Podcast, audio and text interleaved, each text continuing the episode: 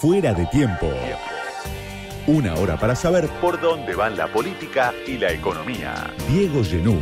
Hasta las 12.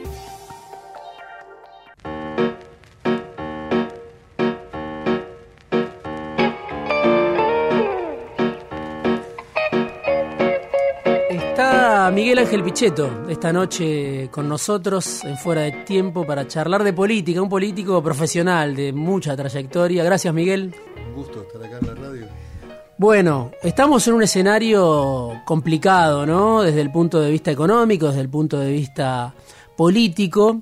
Y claro, gobierna el peronismo, la unidad, rara unidad del peronismo bajo la marca del Frente de Todos. Después de la experiencia de Cambiemos, después de la experiencia de Macri, parece, si uno seguía por la polarización, que son dos experiencias muy distintas. Ahora, yo las miro y encuentro una similitud. Estamos llegando al final de un gobierno y otra vez estamos esperando un salvavidas del fondo, ¿no? En el momento del gobierno de Macri, necesitó Macri la ayuda de Trump, la ayuda del fondo para llegar al final de su mandato y ahora lo vemos a Sergio Massa, al frente de todos en su conjunto, haciendo malabares, tratando de pedir algún tipo de blindaje, algún tipo de auxilio, otra vez para llegar a final de mandato, porque faltan los dólares. Esto lo reconoce todo el mundo. ¿Cuál es la diferencia? ¿Cuál es la similitud? ¿Ves una coincidencia? ¿No la ves? Mira, son circunstancias distintas. El proceso de Macri empieza a fragilizarse después de la primaria. Mm. El dólar allí estaba en 20 pesos y en una semana se corrió a 40 después de la primaria. El resultado electoral tuvo una fuerte gravitación en el proceso político de Mauricio Macri. Pero Macri tenía una, una mirada de rumbo, de una visión de capitalismo, de previsibilidad, estaba, estaba recuperando también el proceso tarifario que iba a permitir también el camino de las inversiones. Habían, se habían transitado etapas difíciles y había una mirada, una visión de un país más, más ligado a la mirada capitalista. Creo que el Frente de Todos y lo que es el kirchnerismo sigue atrapado por una lógica setentista, una construcción ideológica de, mucha intervención económica, de, límites a las exportaciones, digamos. No vamos a permitir exportar carne porque eso va a afectar la mesa de los argentinos. Cuidado con el maíz porque... todo ese tipo de medidas que, caracterizaron la gestión de Quisiló. Quisiló sigue siendo un una voz que es escuchada fundamentalmente por la, figura de Cristina Fernández. Mm. Y, la mirada económica del kirchnerismo está, está allí, aun cuando hoy necesitan de Sergio Massa.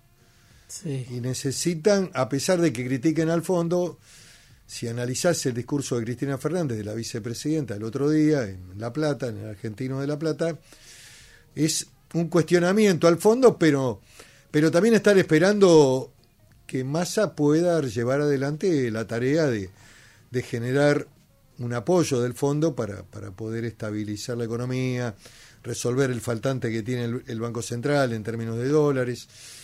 Así que es un discurso ambiguo, es un discurso que indudablemente eh, tiene, tiene necesidades, tiene de transitar, digamos, el cuestionamiento, pero a su vez la tolerancia con el economista a cargo, que es Sergio Massa, que lleva adelante gestiones frente a Estados Unidos, frente al Fondo Monetario, esperando que las concluya con cierto éxito, porque de lo contrario la economía puede debe arrancar anticipadamente.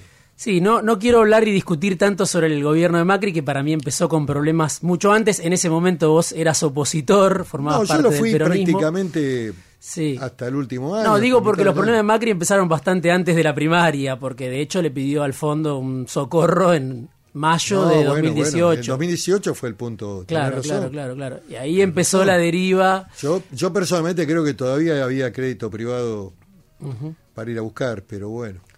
está bien, es una discusión que, las decisiones que tomó el ministro de Economía en ese momento y también el presidente del Banco Central, creo que, que, bueno, fueron decisiones. Que el crédito era más barato y que en el mercado privado las provincias se endeudaban al 9%, esto también era un dato de la Vos no, no hubieras ido al fondo en ese momento. No, porque el fondo siempre te fija determinadas condicionalidades. Mm. Y yo creo que había todavía un espacio para buscar crédito privado. Pero esto es una opinión. Sí, sí, que la pude también ratificar cuando visité Nueva York en el 2019, en abril del 2019, donde estuve con los fondos de inversión. Sí, un viaje que tuvo muchas repercusiones, en, ese momento. Sí, sí, sí, sí. Lo conoces a Massa muchísimo, obviamente por haber compartido las últimas décadas de actuación política, por haber sido parte del mismo esquema de gobierno. alternativa federal, sí. Y claro, también por eso, ¿no? Me parece como un dato, como un antecedente muy fuerte ustedes hasta muy poquito antes de que se definiera el menú electoral de 2019, fueron a Mar del Plata, volvieron en un avión, me contaron. No, fuimos a Córdoba. A Córdoba, perdón. y, volvieron en un avión de algún empresario ligado al peronismo, estaba Massa, estaba Pichetto, estaba algún funcionario hoy de, la gestión Massa. Estábamos... Eh, prácticamente en el anticipo de Sergio, que, que, luego el Congreso de su partido la decisión que toma y, lo lleva a volver a encontrarse con, con Cristina y con Alberto Fernández. Pero en ese viaje de regreso, Massa, Pichetto, algún funcionario más, eh, vos te, te, bajaste de ese avión convencido de que Massa estaba en el peronismo no kirchnerista, estaba... No, te diría que no. no. Él, tres días después, cuatro días después, eh, me, lo informó. Mm. Tuvo la delicadeza de llamarme y me decía, mira, voy a estar acá, y, también, bueno, cuando yo tomé la decisión por el otro lado, sí. Eh, también lo llamé para, informárselo. Se precipitó mucho y se bifurcaron los caminos en muy poco tiempo. Sí, en poco tiempo, en una semana. Y, hay, mm. y hay, algo que tiene que ver hoy con, con un pronunciamiento que también leí en los medios de que Charetti se largaría como candidato. Sí. Yo creo que la historia no pasa dos veces. No, no, no quiero de ninguna manera hacer ninguna descalificación personal a la figura del gobernador Echaretti, que es un gobernador importante. Pero creo que la historia estaba para escribirla en el 2019. Esa era la oportunidad. Cuando nosotros fuimos a Córdoba con Sergio Massa, fuimos a ratificar una voluntad y un compromiso con él, que había triunfado en las elecciones de Córdoba, en la provincia, que venía de gobernar eh, dos periodos consecutivos, o o tres alternadamente con De la Sota. De los últimos 25 años cruzaron los gobiernos entre él y José Manuel, que había fallecido el año anterior. Yo creo que, ese era el momento para que Juan Echaretti buscara el, camino nacional. Y además porque iba a servir mucho para renovar al peronismo, para generar también una visión más capitalista, más eh, vinculada con, con una visión federal, con las libertades. Me parece que era una etapa muy interesante. Bueno, siempre están los hombres y las circunstancias. Y su decisión, bueno, también hubo que respetarla. Él también adujo algunos problemas con su salud. Está bien, eso pero bueno, quedó atrás, pero ahora, eh, vuelve. Te pregunto por eh, Massa antes, te quiero preguntar por Massa, porque decía, lo conoces mucho, él fue en su momento, o se presentó y lo votaron y llegó a sacar el 44% de los votos. Gran elección en la, provincia de Buenos Aires. En el 2013. En el 2013 era el jefe del antikirchnerismo el que venía a ponerle el límite a Cristina. Hoy es, hasta hace poco por lo menos, asumió con el traje del salvador del kirchnerismo, el superministro. ¿Es el mismo Massa? ¿Es otro Massa? ¿Cómo lo ves vos, conociéndolo como lo conoces? Hay algo que rescato de él que es eh, una visión más capitalista y una mirada de vinculación con Estados Unidos que me parece interesante y que comparto. Mm. Yo creo que Argentina tiene que estar en Occidente y creo que hay que tener un vínculo con los americanos eh, razonable, inteligente, de ninguna manera relaciones carnales, pero sí eh, la ubicación en el contexto de la política internacional me parece que Argentina, junto con Brasil, junto con el Mercosur, digamos, está en América y en América es Occidente y, y, me parece que eso es lo que a, a mí me, me, mm, lo veo como que ha, ha, evolucionado y ha madurado. Siempre la tuvo esas relaciones. Recordá que era amigo del, que había sido alcalde de Nueva York. Eh. Sí, amigo, socio, bueno, algún tipo de entendimiento. Está bien, pero tenía una relación allí. Giuliani, sí. Con Giuliani, pero también hoy tiene un vínculo con los demócratas. O sea que en eso tiene condiciones. Yo te diría hoy que más allá de que hoy es el ministro de Economía, también hace las veces de canciller, porque Estados Unidos está también pidiendo definiciones ahora. ¿eh? Sí. Eh, que tienen que ver con, con el vínculo con China, con negocios con China, en donde, bueno, a lo mejor puede haber el apoyo, la ayuda que Argentina necesita, pero también Argentina no se puede dar todos los justos en la política exterior. Esto de estar vinculado con los, el lado oscuro de la luna, con Nicaragua, con Venezuela, con Cuba, eh, más pro-chino, digamos, comprémosle aviones a China, pues, hagamos un puerto con, con inversiones chinas, me parece que en, el sur. Sí.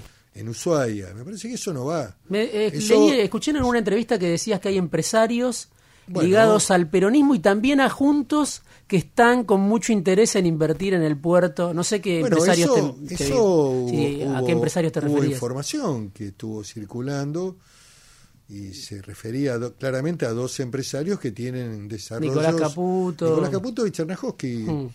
Ambos tienen inversiones, eh, en, digamos, en el espectro de fabricación de, de, artículos tecnológicos, celulares. La isla es un lugar en donde tiene los beneficios eh, interesantes y, y, diría único y excepcional de un dólar barato y de del no pago de ganancias. Sí. es un mundo, es un mundo muy interesante. Ahora, lo que diría es que esa, esa inversión es, a ver, hubo un desarrollo de una información, no es que lo inventé, sí, sí, eh, donde se hablaba de un puerto polimodal que el gobierno nacional impulsaba con el gobernador Melella como fronting. Hmm. Sí. No lo hacía el gobierno nacional, lo hacía el gobierno de la provincia. Yo digo que ese puerto no le gusta a Estados Unidos. No, es menos con inversiones chinas. Ahora, ¿qué te diría más a frente a esto? ¿Qué nos está dando Estados Unidos? Porque también el gobierno está muy ahorcado desde el punto de vista de los dólares. Le ha, dado, le ha dado una ayuda a través del fondo. Todavía no se la dio, ¿no? Está más rogando para que se la den. Se la dieron antes.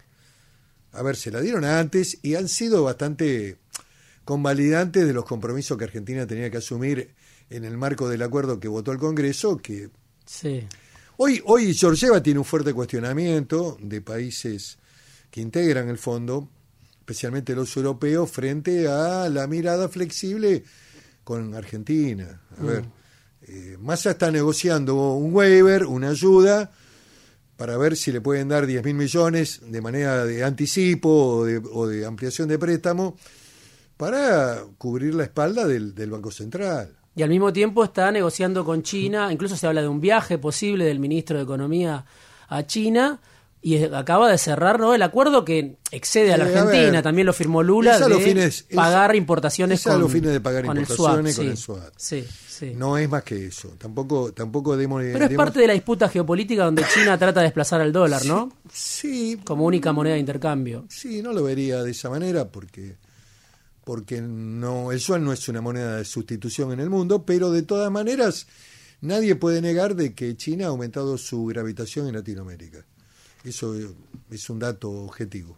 Habló la vicepresidenta Cristina Fernández la semana pasada, una de sus clases magistrales, y escuchá lo que decía, habló un rato largo obviamente, eh, algunas cosas confirmó que va a seguir siendo parte de la discusión política, otras no, no adelantó si va a ser candidata o no, como esperaban sus seguidores. Pero mira lo que decía sobre el invitado que tenemos esta noche en Fuera de Tiempo, en un momento de su discurso, la vicepresidenta Cristina Fernández. ¿Saben cuánto se gasta en materia de lo que podría denominarse gasto social? 1.9 del PBI. ¿Saben cuánto se gasta en materia de exhibiciones, alícuotas quebradas? gente y sectores que no pagan impuestos o pagan la mitad de los impuestos? 4,6 del PBI. Yo me acuerdo que el que era presidente de mi bloque, que siempre se quejaba de los cheques que cobran los que tienen un plan o los, los cheques que cobran del Estado. Yo me quejo más de los que tienen plata y no pagan los impuestos, más de los que tienen... Esto es mucho más grave. Cristina en La Plata el jueves pasado todavía se acuerda de Miguel Ángel Pichetto, ¿no? Está sigue discutiendo con Miguel Ángel Pichetto. Hay un, hay un concepto que es importante remarcar. Sí. Quejaba es tiempo pasado. Sí. Yo me quejaba en el gobierno de la presidenta Cristina Fernández de mm. Kirchner. Mm. Y sostenía que ese camino era inconveniente e inviable para la Argentina. Y también, por supuesto, que comparto la preocupación de aquellos que no pagan impuestos. Ahora, Empresas, ¿no? Grandes empresarios, dice la vicepresidenta. Sí, yo me pregunto quién da las excepciones. Mm. ¿Quién gobierna la Argentina para dar excepciones? Excepciones al, no pago. Hablábamos hoy de, de, Tierra del Fuego. Bueno, tiene una exención importante. No tengo nada con nadie, yo no tengo problemas personales con ningún empresario. A mí me interesa que los empresarios tengan éxito. Eh, creo en una burguesía nacional. Pero, a ver, lo que quiero decirte primero, que para mí es una reivindicación esa reflexión que hizo, porque porque he sido siempre coherente con mi pensamiento, mi visión. No es que la digo ahora porque soy opositor. Se lo decía a ella cuando ella ejercía el poder. Mm. Y nunca estuve de acuerdo con estas organizaciones sociales, estas estructuraciones de cooperativas. Nunca creí que la salida argentina fuera por la vía de un plan o la organización social, que en general lo único que hace es estratificar pobreza. Y bueno, y también los gerentes indudablemente son figuras muy interesantes que hoy han avanzado ya en otra etapa, ya no están solamente en la cooperativa, en la, en la organización social del barrio, ya están en la etapa política. El, el financiamiento estatal a esas organizaciones les permite presentarse como, como alternativas políticas con partidos políticos. Graboy armó un partido, eh, también Pérsico armó un partido que se llama De los Comunes, y van a competir en el proceso electoral. Lo que quiero decir es que este tema siempre fue un error grave. La ayuda debería haber sido siempre bancarizada. Está el modelo de la UH que nosotros votamos en el Congreso, que es universal y bancarizada. Hmm. Entonces, bueno, si hay alguien que necesita una ayuda, porque a veces hay que, hay que, para eso está el Estado, indudablemente puede haber una persona desesperada que no tiene trabajo, que no hay posibilidad de darle trabajo, bueno, muy bien, y tiene una familia, tiene hijos, Ayudémoslo. Ahora, ayudémoslo mediante el mecanismo de organismos del Estado que tienen una logística extraordinaria. El ANSES es superior a la inteligencia argentina en términos del seguimiento de una persona de que nace hasta que se muere. Y si cruzás los datos con la FIP, no tenés ninguna duda de dónde está parada la persona. Ahora, si te escuchara Máximo Kirchner, diría, estoy de acuerdo, que se pague a través del ANSES. Bueno, ¿y por qué le están dando la plata a las organizaciones sociales para que intermedien? Hubo un hecho, mira. Mm. Y a mí no me gusta ser injusto, y lo que está bien, está bien. Y yo eso lo reconocí públicamente. La ministra de Desarrollo Social, Victoria Paz, cuando ingresa de ministra, hace un, un relevamiento. Eh, pide que las personas que reciben plan acrediten determinados extremos y que se anoten en Internet. Bueno, cuando termina ese relevamiento dio de baja a 200.000 aparecen datos realmente increíbles, ¿no? De gente que tenía bienes personales, que pagaba bienes personales, gente que compraba dólares. 200.000 mil se dieron de baja y nadie dijo nada. ¿Qué te quiero decir? Grabois cuestiona sí, bueno, esas cifras. Bueno, es parte de un debate. Bueno, Grabois es, parte, es parte del problema argentino. Está tutelado por la Iglesia Argentina. Todavía la episcopal nunca dijo nada de su discurso violento de, el mundo al que nos lleva Grabois, que es el mundo de una visión casi troquista de la vida, atrasa. Están enamorados, eh, mira, la necrofilia es el amor a, una persona muerta, hmm. el deseo sexual por una persona muerta. Estos muchachos tienen necrofilia intelectual, están enamorados de ideas muertas. Hmm. Digamos, la visión es protochavistas, eh, comunistas, con algo, con un cóctel mezclado con catolicismo y los curitas dando misa. Eso es eh, letal para el destino argentino. Ahora, eh, protochavismo, comunismo, eh, catolicismo, no.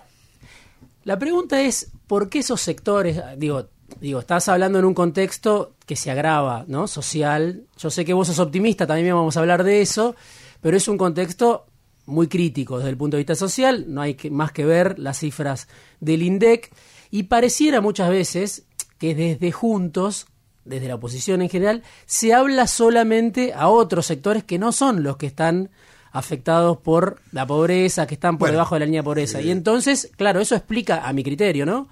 En parte la vigencia del kirchnerismo, que ya lleva 20 años.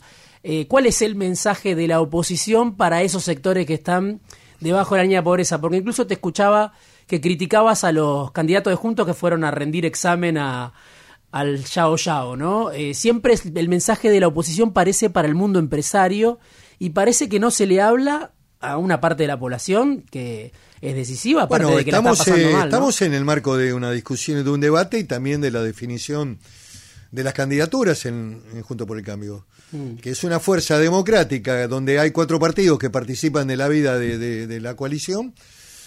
Ya, digamos, se ha perdido la entidad de los partidos políticos en Argentina, estamos más en un sistema casi europeo, donde el modelo es de coaliciones, incluso de partidos nuevos.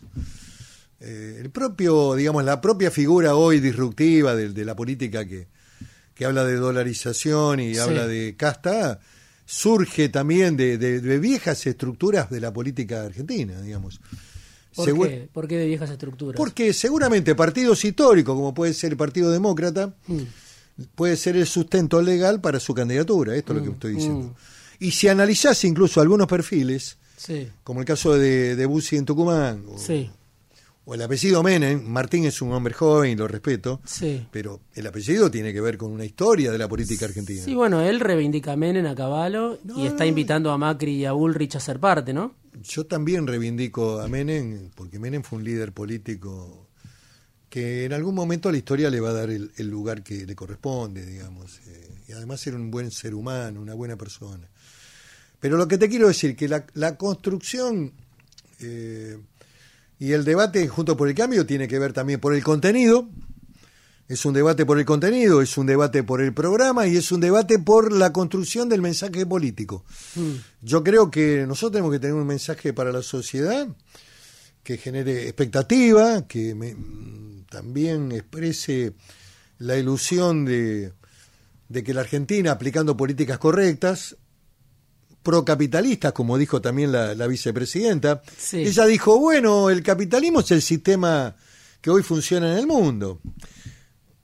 Dijo algo que yo también sostengo, que, una cosa es capitalismo productivo, no sé si me lo copió también esto, ¿eh?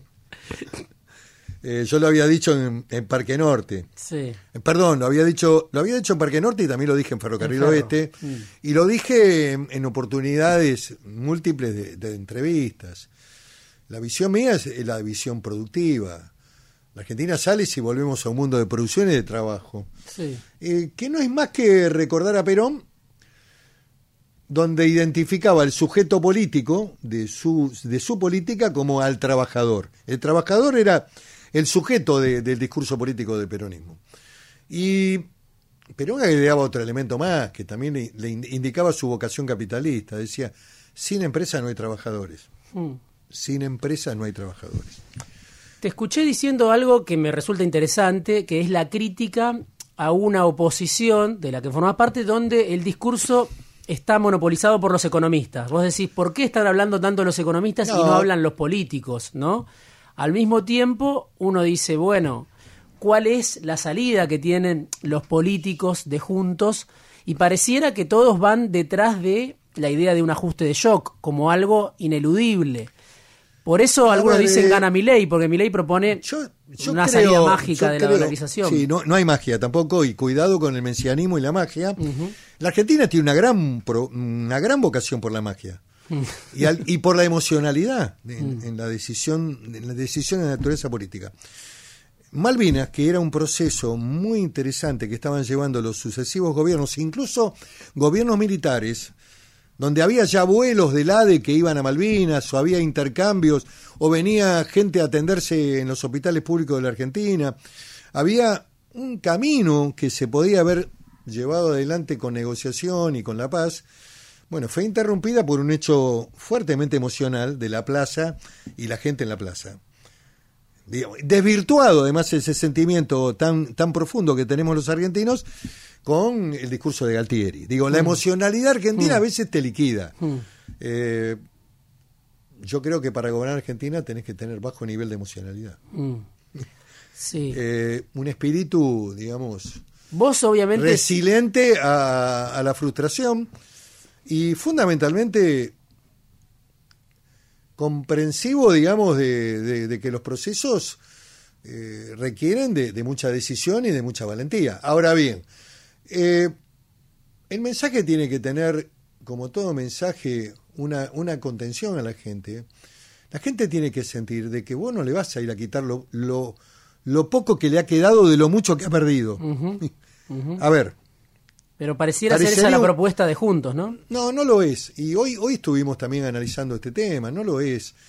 Lo que creo que nadie, nadie discute, nadie discute que la Argentina requiere de un gran acuerdo nacional para que se gobierne, cualquiera sea el signo político que gobierne, con eh, un acuerdo en lo fiscal, digamos. Vos no podés seguir gastando más de lo que recaudás. Mm. Y esto, y esto indudablemente es uno de los datos centrales de la historia argentina. No es solamente parte de la democracia, también las dictaduras. Cuando vos analizás el proceso del 76, el golpe de Estado, la Argentina tenía una deuda externa de que no llegaba a 5 mil millones, que se pagaba con una exportación de trigo, una cosecha de trigo. Teníamos 3% de desocupados y la dictadura nos dejó con 40 mil, 50 mil millones de deuda, de, de- de deuda en dólares. Eh, en el medio se mandaron el Mundial, eh, todos contentos, ganamos el Mundial.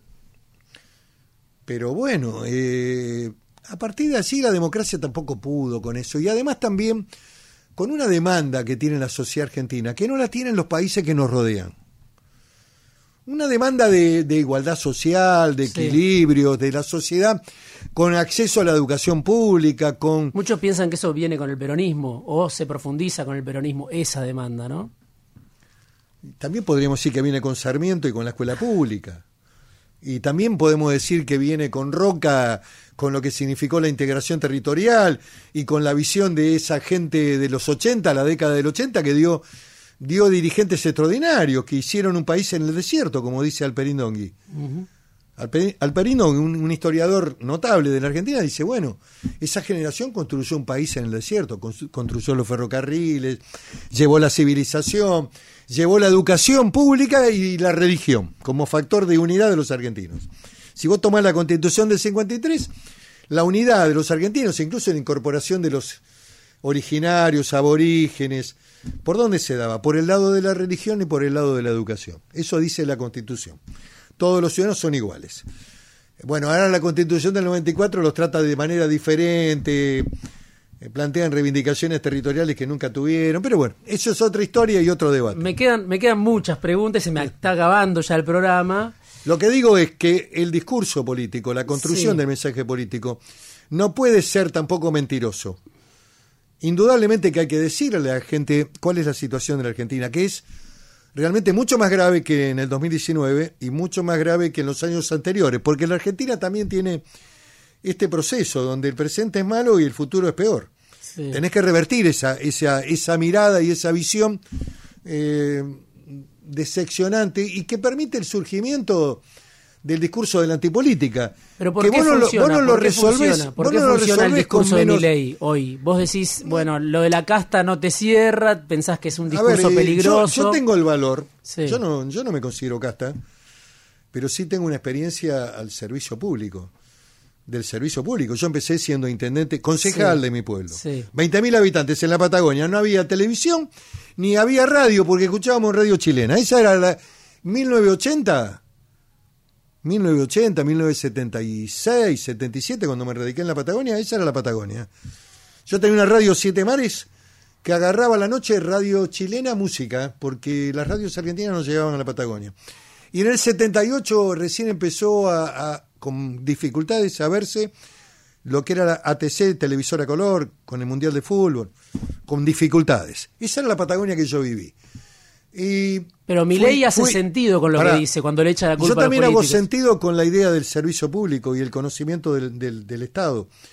Y mi experiencia como intendente, habiendo administrado un pueblo, pagando sueldos, hago sentido con mi experiencia parlamentaria, en mi provincia y también en la nación, como diputado y como senador, conozco los temas de ida y de vuelta y sé por dónde sale la Argentina.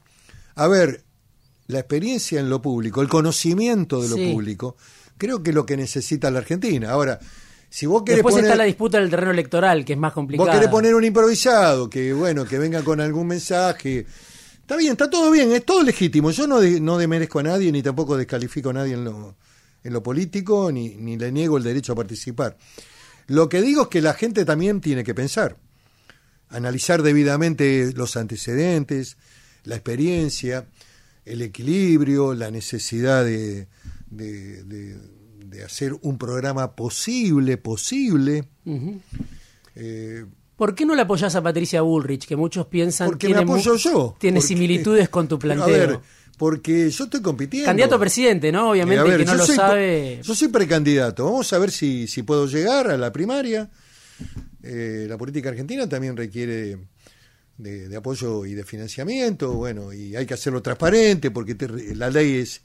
En estable- 2019 vos eras en un momento candidato a presidente, Yo después fui- en algún momento se tuve- pensaba que podías estar con Lavagna Eh, como vice, Yo siempre tuve vocación por el, antes de ir con Macri, ¿no? por el gobierno, por tener la oportunidad de gobernar Argentina. Eh, eh, a mí me interesa, yo tengo sentido de la trascendencia histórica y tengo sentido... de- Argentina es un país que tiene vocación para ser grande. No puede regalar la moneda, eh, como Brasil, Argentina como Brasil. Tenemos recursos naturales, tenemos petróleo, gas, minería, eh, tenemos oro, plata, litio, plomo, zinc, tenemos todos los minerales del futuro, tenemos el agroindustria que está haciendo el cambio tecnológico con la biotecnología Sí. aplicada a la producción agropecuaria y la eliminación de carbono. Somos un país importante. Eh, tenemos cultura, tenemos educación pública gratuita, universidades. ¿Por qué nos vamos a atar a otra moneda? Para ser más pobres, porque además vamos a ser más pobres eh, con la dolarización. Pero bueno, estos son los debates que tenemos Sí. que dar. ¿Por qué vamos a perder capacidad de construir nuestra política monetaria? Lo que no hay que gobernar es con déficit fiscal. No hay que gobernar con endeudamiento externo, ni Pero tampoco resolverlo Me por queda vía de poco la tiempo, emisión. pero te digo, ese mensaje de la Argentina optimista muchas veces que está basado en datos ciertos, como lo que vos mencionabas, vaca muerta, Yo litio. conozco la Patagonia digo, y deja fuera no al solamente 40% la de la población. No, no deja fuera el 20% de la población o 40, no lo deja fuera.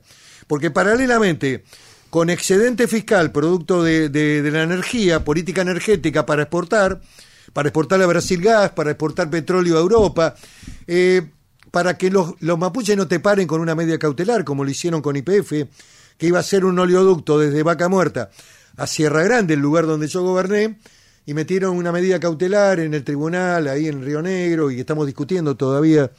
Yo lo que creo que cualquier obra que paralice el desarrollo hay que liquidarla con una, un persalto ante la Corte. Necesitamos una Sí, Corte sí, te también. escuché, te escuché. Bueno, Bueno, pero lo que te quiero decir. Se me acaba el eh, programa. pero, pero el excedente, ¿para qué? Para volver a sostener una, una actividad industrial en el conurbano. Para apoyar. A ver, ¿cómo funciona la industria textil hoy? ¿Sabes qué hacen los diseñadores de ropa? Hacen el dibujito y se lo mandan a los chinos, para que hagan los chinos la ropa. El zapato, importamos zapatos de Brasil y de China.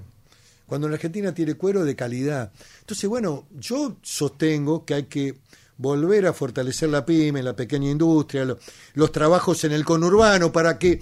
¿Dónde va la gente cuando pierde el trabajo? ¿Dónde va la gente cuando llueve? Había una vieja canción de los 70. A ver, ¿dónde va en el conurbano la gente cuando no tiene trabajo? Todos esos galpones, cuando vos recorres el conurbano, lo que es eh, toda la zona de La Matanza, San Martín, que están todos con la persiana baja, bueno, el excedente de lo que vos decís que no llega a todos, hay que hacerlo llegar con el sostenimiento, el apoyo y también la protección, que no es un tema que me, me, me quita el sueño a decir esa palabra. Eh, porque si no vienen los chinos con los containers por derecha y por izquierda, por contrabando, y te, ven, y te arman las saladas, viejo. Y la gente se muere de hambre. Las saladas, las saladas es también el ejemplo de la decadencia argentina. Bueno, me quedó corto el programa, se me fue el programa, me quedaron 5, 6, 8 preguntas para hacerle a Pichetto, pero bueno, se apasionó, repetir. ahí lo escucharon. No, no. Es candidato, precandidato a presidente de Juntos. Gracias, Miguel. No, gracias Diego por venir esta charla. noche. Y voy a volver a venir cuando quieras. Seguimos charlando. Con fuera de tiempo lo tuvimos esta noche a Miguel Ángel Pichetto. Fuera de tiempo. Diego Genú. Hasta las 12. Radio con Voz. 899.